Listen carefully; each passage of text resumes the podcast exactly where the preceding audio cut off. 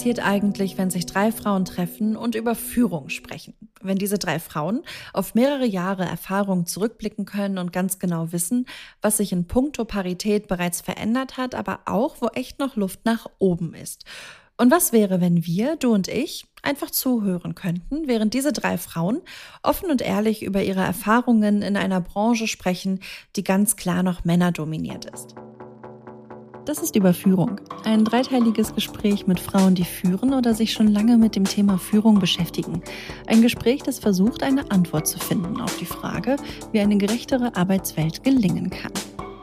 Du hörst gerade die dritte und letzte Folge. Wenn du die erste und zweite noch nicht kennst, dann empfehle ich dir bei Nummer 1 zu starten. So bekommst du alles mit und weißt dann auch, worauf wir uns möglicherweise beziehen. Ich verspreche dir, dass es sich lohnt. Aber wem hörst du überhaupt zu? Alissa Zeller, Nicole Meyer und Kerstin Terrenoir. Sie haben sich zum Ziel gesetzt, die Führungsetagen bei BASF, einem börsennotierten internationalen Chemiekonzern, inklusiver diverser eben gerechter zu gestalten. Und das wollen sie erreichen, indem sie Impulse geben und ihren Gestaltungsspielraum auch nutzen, damit Frauen in Führung selbstverständlicher werden. Wie sie das geschafft haben, ihre Ideen, Bedürfnisse und Forderungen in den Arbeitsalltag zu überführen und dabei Themen wie Vereinbarkeit, Netzwerke, Verantwortung und Vorurteile zu thematisieren, das verraten sie uns in diesem drei Folgen langen Gespräch. Hauptsächlich sprechen Alissa, Nicole und Kerstin, aber auch ich, Stella, bin manchmal dabei. Stelle Fragen, gebe Stichworte mit in das Gespräch und habe Gedanken und Impulse, die ich mit euch teile. Wir sitzen übrigens an einem digitalen Tisch, das wirst du gleich hören, denn wir alle klingen ein wenig unterschiedlich. Für dich ist das aber richtig gut, denn wenn es keinen richtigen Tisch gibt, dann kannst du dich ganz easy dazusetzen. Also mach's dir bequem und nimm Platz.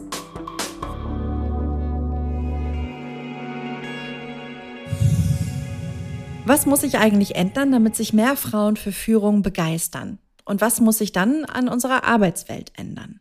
Also für mich muss sich nicht unbedingt was an der aktuellen Arbeitswelt ändern, aber unbedingt an den gesellschaftlichen Rahmenbedingungen zum Thema Kinderbetreuung und überhaupt Unterstützung bei Betreuungssituationen. Da hinken wir in Deutschland noch einen großen Schritt hinterher. Und das ist ein neuralgischer Punkt, gerade wenn es auch um die Entscheidung geht, ob ich eine Führungsposition wahrnehme. Und deswegen ist es auch so wichtig, dass die Unternehmen da auch schon vorausschauend Betreuungsmöglichkeiten anbieten, auch Unterstützung bei äh, Care-Themen anbieten, damit dann eben auf dem Weg durchs Leben und durch die Karriere nicht wichtige Talente verloren gehen. Das ist Kerstin Terrenoir. Sie arbeitet im Personalbereich der BASF mit dem Schwerpunkt Führungskräfteentwicklung, Vielfalt und Einbeziehung. Das heißt, so ein bisschen sind auch die Unternehmen in der Pflicht, Modelle zu schaffen?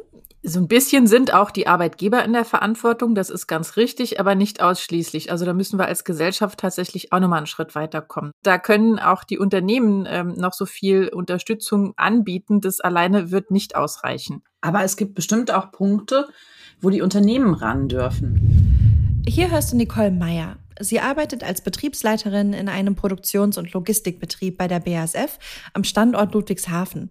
Nicole führt über 100 MitarbeiterInnen, darunter hauptsächlich Männer.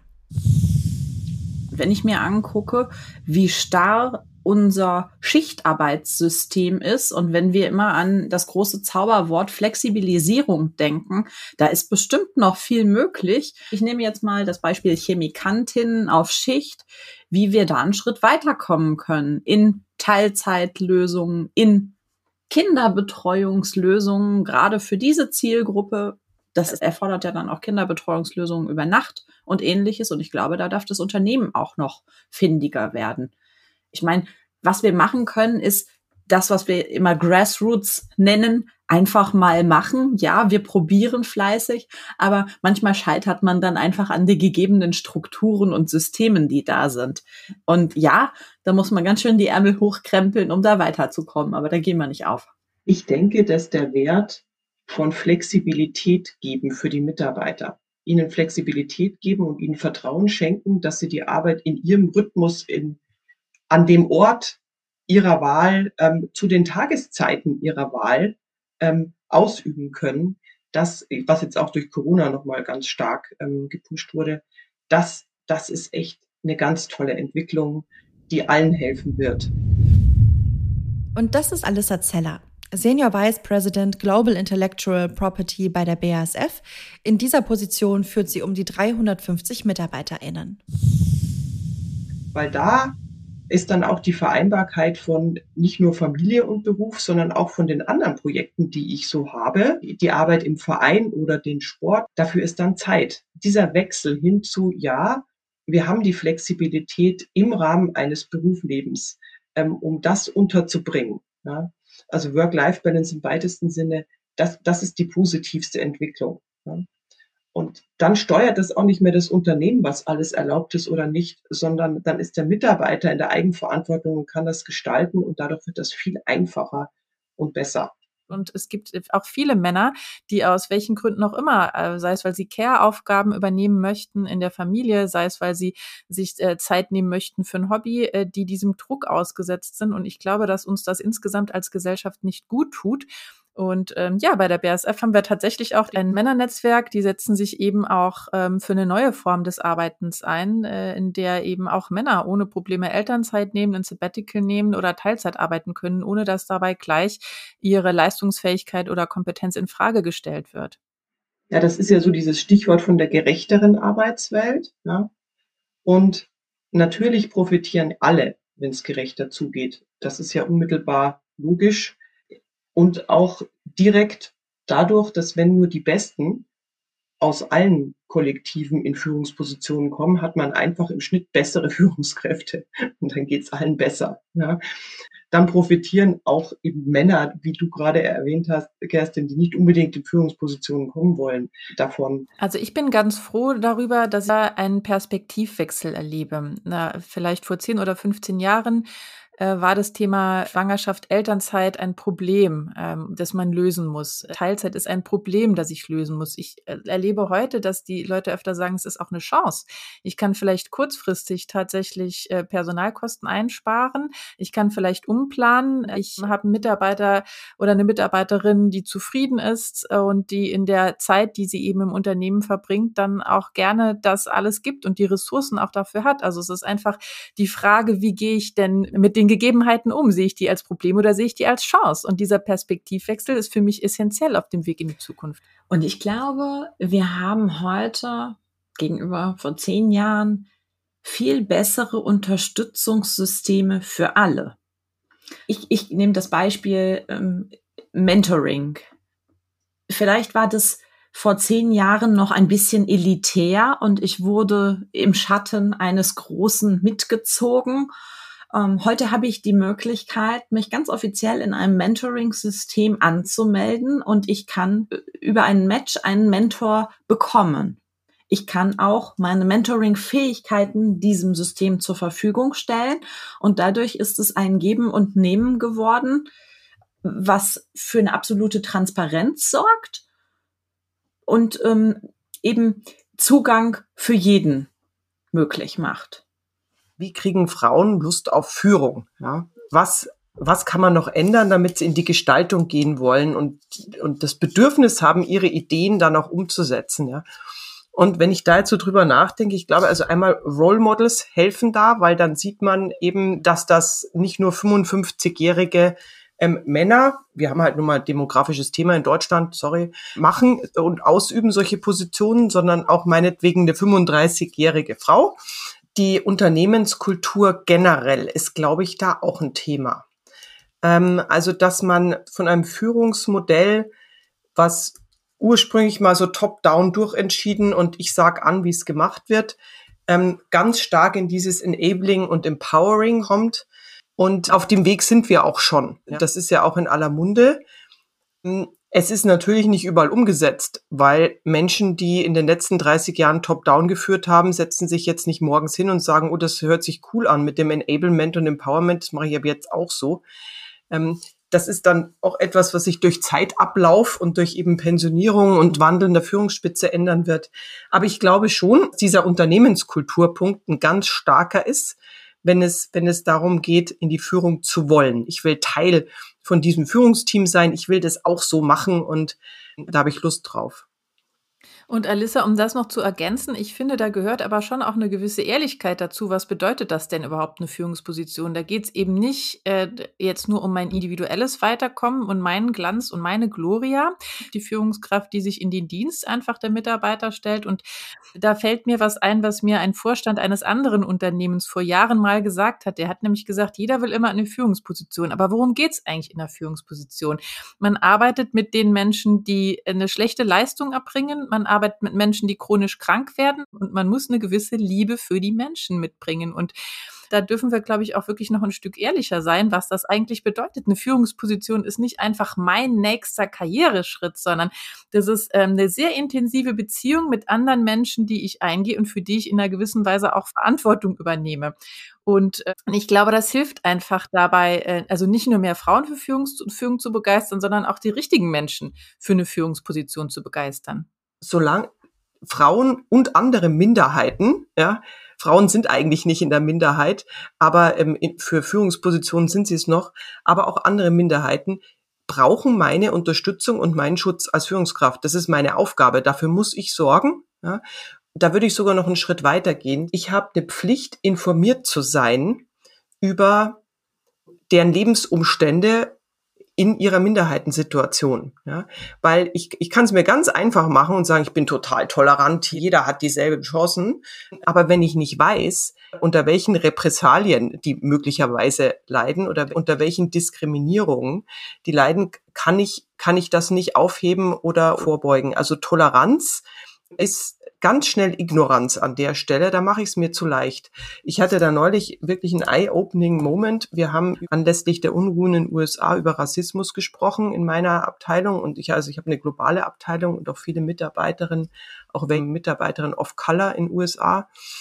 Und die eine Kollegin teilte dann, dass das Schönste am Homeoffice ist, dass sie jetzt nicht mehr beim Pendeln in die Arbeit auf der Autobahn einmal pro Woche von einem Polizisten angehalten wird.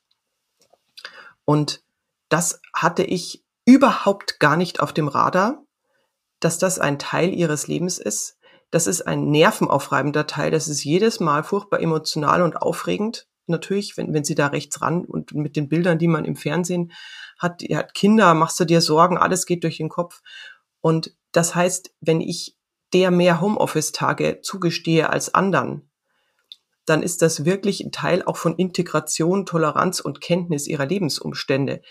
Und das war für mich wirklich so ein Moment, wo ich mir dachte, Mensch, Alissa, du hast eigentlich keine Ahnung von Rassismus. Du weißt nicht, wie sich jemand fühlt, der diskriminiert wird. Nur weil du dich bei Frauen auskennst. Ja, das ist Diskriminierung, ist für jede Gruppe eine andere. Und da habe ich als Führungskraft die Pflicht, mich da zu informieren. Ja. Das, was Alissa hier anspricht, das kann mit dem Begriff der Intersektionalität beschrieben werden. Dieser gibt uns eine Methode an die Hand zu beschreiben, dass nicht jede Person gleiche Diskriminierungserfahrungen macht, sondern auch mehrere.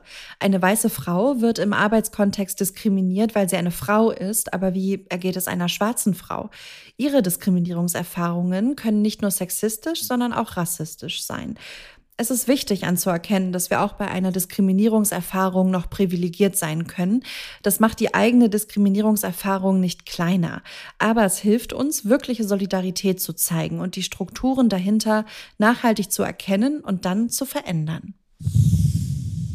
Also ich glaube, dieser hierarchische Begriff von Führung der lässt sich heute äh, so nicht mehr zwingend leben und ist auch für die Zukunft nicht die Art und Weise, wie wir zusammenarbeiten. In der ersten Folge hat der Alissa ja auch davon gesprochen, was es für Kompetenzen braucht, um die Welt zu retten. Und eine ganz wichtige Kompetenz ist da einfach Kooperation.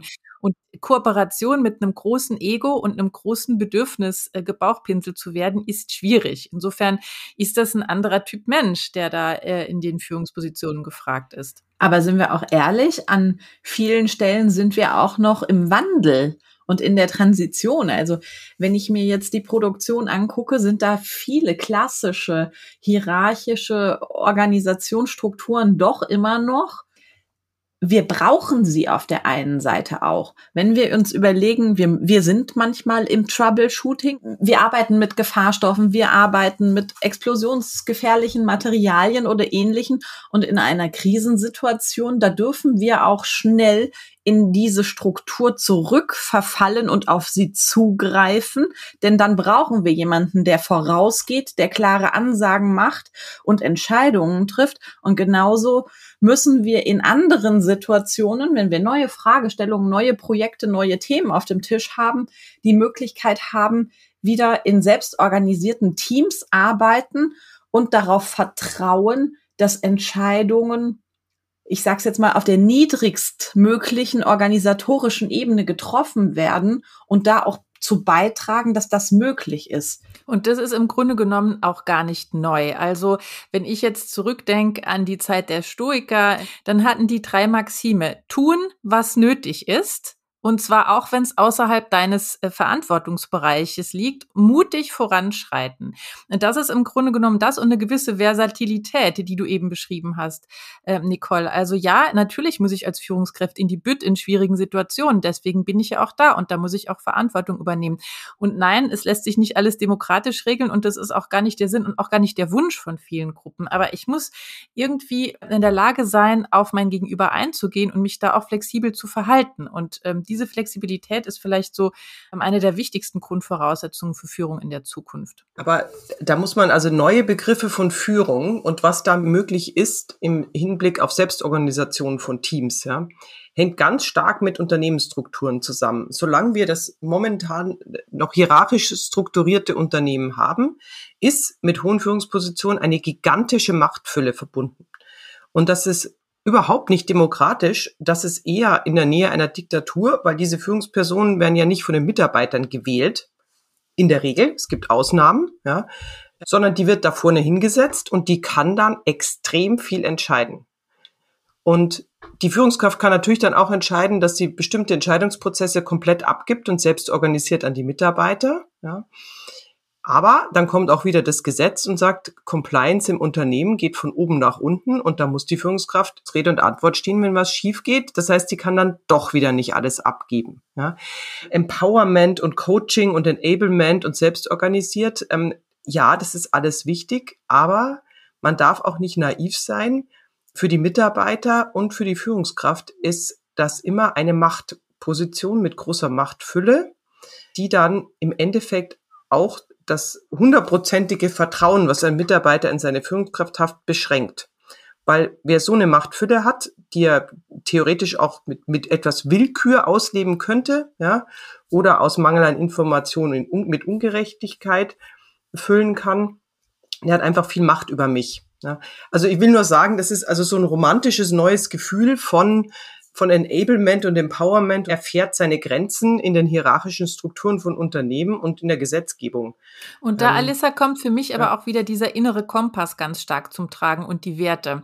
Und wenn das gegeben ist, dann kann ich das natürlich viel stärker leben als in einer Situation, ähm, wo dieses Vertrauen einfach nicht da ist. Und deswegen ist für mich auch so dieser Dreiklang rund um Trauen auch so ein Schlüssel äh, vielleicht für gute Führung und äh, in die Zukunft und vor allem auch für Frauen. Also Trauen in dem Sinne Frauen traut euch in Führungspositionen.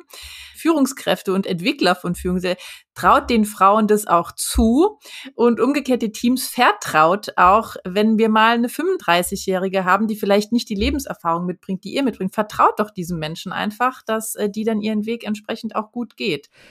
Gab es Momente bei euch, in denen ihr gemerkt habt, ich bekomme hier dieses Vertrauen entgegengebracht? Also für mich eine absolut positive und unvergessliche Erfahrung war, als ich als äh, blutige Neueinsteigerin in meinem Beruf eine Projektleitung bekommen habe und meine Chefin mir die absolute Freiheit gegeben hat. Ich hatte das Budget komplett ähm, unter meiner Kontrolle. Ich durfte das Konzept komplett allein gestalten. Ich durfte die Implementierung allein gestalten. Ähm, sie hat mich tatsächlich auf dem Weg gecoacht. Wir haben öfter Gespräche gehabt, aber ich hatte nie den Eindruck, dass da meine Entscheidungen in Frage gestellt werden. Und das war ein Boost, von dem ich heute nach, nach über zehn Jahren immer noch zehre. Ich habe die gleiche Erfahrung gemacht, denn ich bin in eine Betriebsleitungsrolle gekommen ähm, wofür ich mich gar nicht beworben hatte. Ja, ich wollte Produktionsmanagerin werden. Ich wollte unbedingt zurück in die Produktion, konnte das anscheinend aber auch so klar machen, dass mein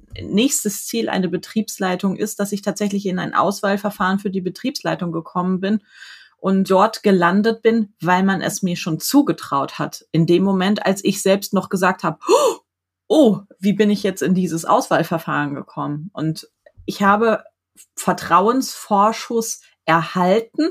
Und das ist eine Strategie, die ich mir auch angenommen habe. Und das ist für mich ganz wichtig. Und das möchte ich jetzt meinen Mitarbeitenden auch geben. Die Situationen, die einen am meisten bewegen, sind ja die, die einen emotional sehr berühren. Ja, also ich, ich kann da nur ein e-, Echo sein zu meinen Vorrednern. Ich habe auch viel Vertrauensvorschuss und, und so bekommen, aber, und das war schön und toll und motivierend, aber so die Situation, wo es einem emotional in die Glieder fährt, die waren ausschließlich darum, dass jemand Rücksicht genommen hat, verstanden hat, wie meine Situation mit den kleinen Kindern war. Weil das war zu dem Zeitpunkt, das ist jetzt eine Ecke her, das war überhaupt nicht selbstverständlich. Ich war allein auf weiter Flur mit meiner Schwangerschaft und danach mit meinen zwei kleinen Kindern. Und immer wenn dann ein Chef weil es gab auch nur Chefs, das verstanden hat und da Rücksicht genommen hat, gesagt, kein Problem, geh früh nach Hause. So, so, also einfach so kleine Dinge, die haben mir dann diesen immensen inneren Druck, den ich mir da gemacht habe mit meiner ganzen Perfektion und dann schlechtes Gewissen im Unternehmen und dem Kind gegenüber, man ist ja da völlig zerrissen. Diese Dinge, wo jemand ähm, gezeigt hat, ich verstehe die Situation, das ist alles gut das waren so, das waren die Dinge, die man, die mich dann ans Unternehmen gebunden haben. Ja, das erzeugt auch eine unglaubliche Loyalität. Ja, und das waren die schönsten Momente. Ja. Aber ich kann mir vorstellen, dass das auch schwierig ist. Denn besonders in der ersten Führungsrolle, da kann ich ja auch noch nicht auf einen so großen Erfahrungsschatz zurückgreifen. Bei meiner ersten Führungsrolle war ich ganz nervös und voller Selbstzweifel, ob ich das, ob ich das auch hinkriegen kann, weil das erschien mir eine gigantische Verantwortung und so weiter und ob ich das dann hinkriege und ob die Mitarbeiter mich respektieren, etc., etc., was man sich da halt so überlegt. Und dann sagte mein damaliger Chef zu mir, der danach auch dann also eben halt Kollege wurde, da kein Problem, ich helfe dir. Und das hat mich vollkommen umgehauen. Ja, da, da hatte ich dann wirklich Tränen in den Augen, wodurch ich, also ich bin jetzt nicht so derjenige, der sofort losheult, aber das, das hat so getroffen. Und also das werde ich ihm auch nie vergessen. Das war mein entscheidender Moment, mich auf diese Führungsrolle zu freuen, ja, ironischerweise. Die nächsten Beförderungen, da kamen ja noch ein paar dahinter. Das war danach alles easy. Aber in dem Moment habe ich das wirklich gebraucht, das Gefühl zu haben, ich bin da nicht alleine. Ähm, und das hat er mir damit gegeben. Jetzt stellen wir uns mal vor, wir könnten im Arbeitskontext eine Sache von heute auf morgen verändern. Welche Sache wäre das bei euch? Ich würde mir wünschen, dass Frauen von heute auf morgen anfangen, größer zu denken in allem. In allem, was sie erreichen können, was sie erreichen möchten, in allem, was sie starten. Also wenn ich komplett träumen dürfte, würde ich mir wünschen, dass es keine Vereinbarkeitsproblematik mehr gibt. Dass es genug und qualitativ hochwertige Betreuungsmöglichkeiten gibt für die Menschen, die mir am Herzen liegen, sodass ich freien Herzens und guten Mutes meine Arbeit verrichten kann. Genau das würde ich auch sagen. Wie, das war es schon? Leider ja. Das war Überführung, ein Gespräch mit Frauen über eine gerechtere Arbeitswelt, präsentiert von BASF. Wir haben über eine ganze Menge gesprochen und all das zusammenzufassen fällt mir gar nicht so leicht, aber ich versuche es natürlich trotzdem. Es ging um Verbundenheit und Unterstützung, aber auch um Verantwortung, die für uns selbst, für unsere Kolleginnen, Familien und Freundinnen und nicht zuletzt die für unseren Planeten. Wir haben darüber gesprochen, warum Kooperation eine so wichtige Kompetenz ist, Stopp sagen aber auch warum wir transparenter und lauter werden müssen mit unseren Bedürfnissen, unseren Zielen und beim Thema Gehalt. Aber auch sanft bleiben. Es ging um Flexibilität, Ratschläge, um Solidarität, um Diskriminierungserfahrungen und Humor. Und für mich persönlich hat das Gespräch auch gezeigt, nicht alle müssen führen, nicht alle wollen führen, aber alle verdienen Respekt und die gleichen Chancen. Und bis wir dahin kommen, wird sicherlich noch etwas Zeit vergehen, aber wir sind unterwegs, es bewegt sich was. Und jetzt gibt es hoffentlich keinen Weg mehr zurück.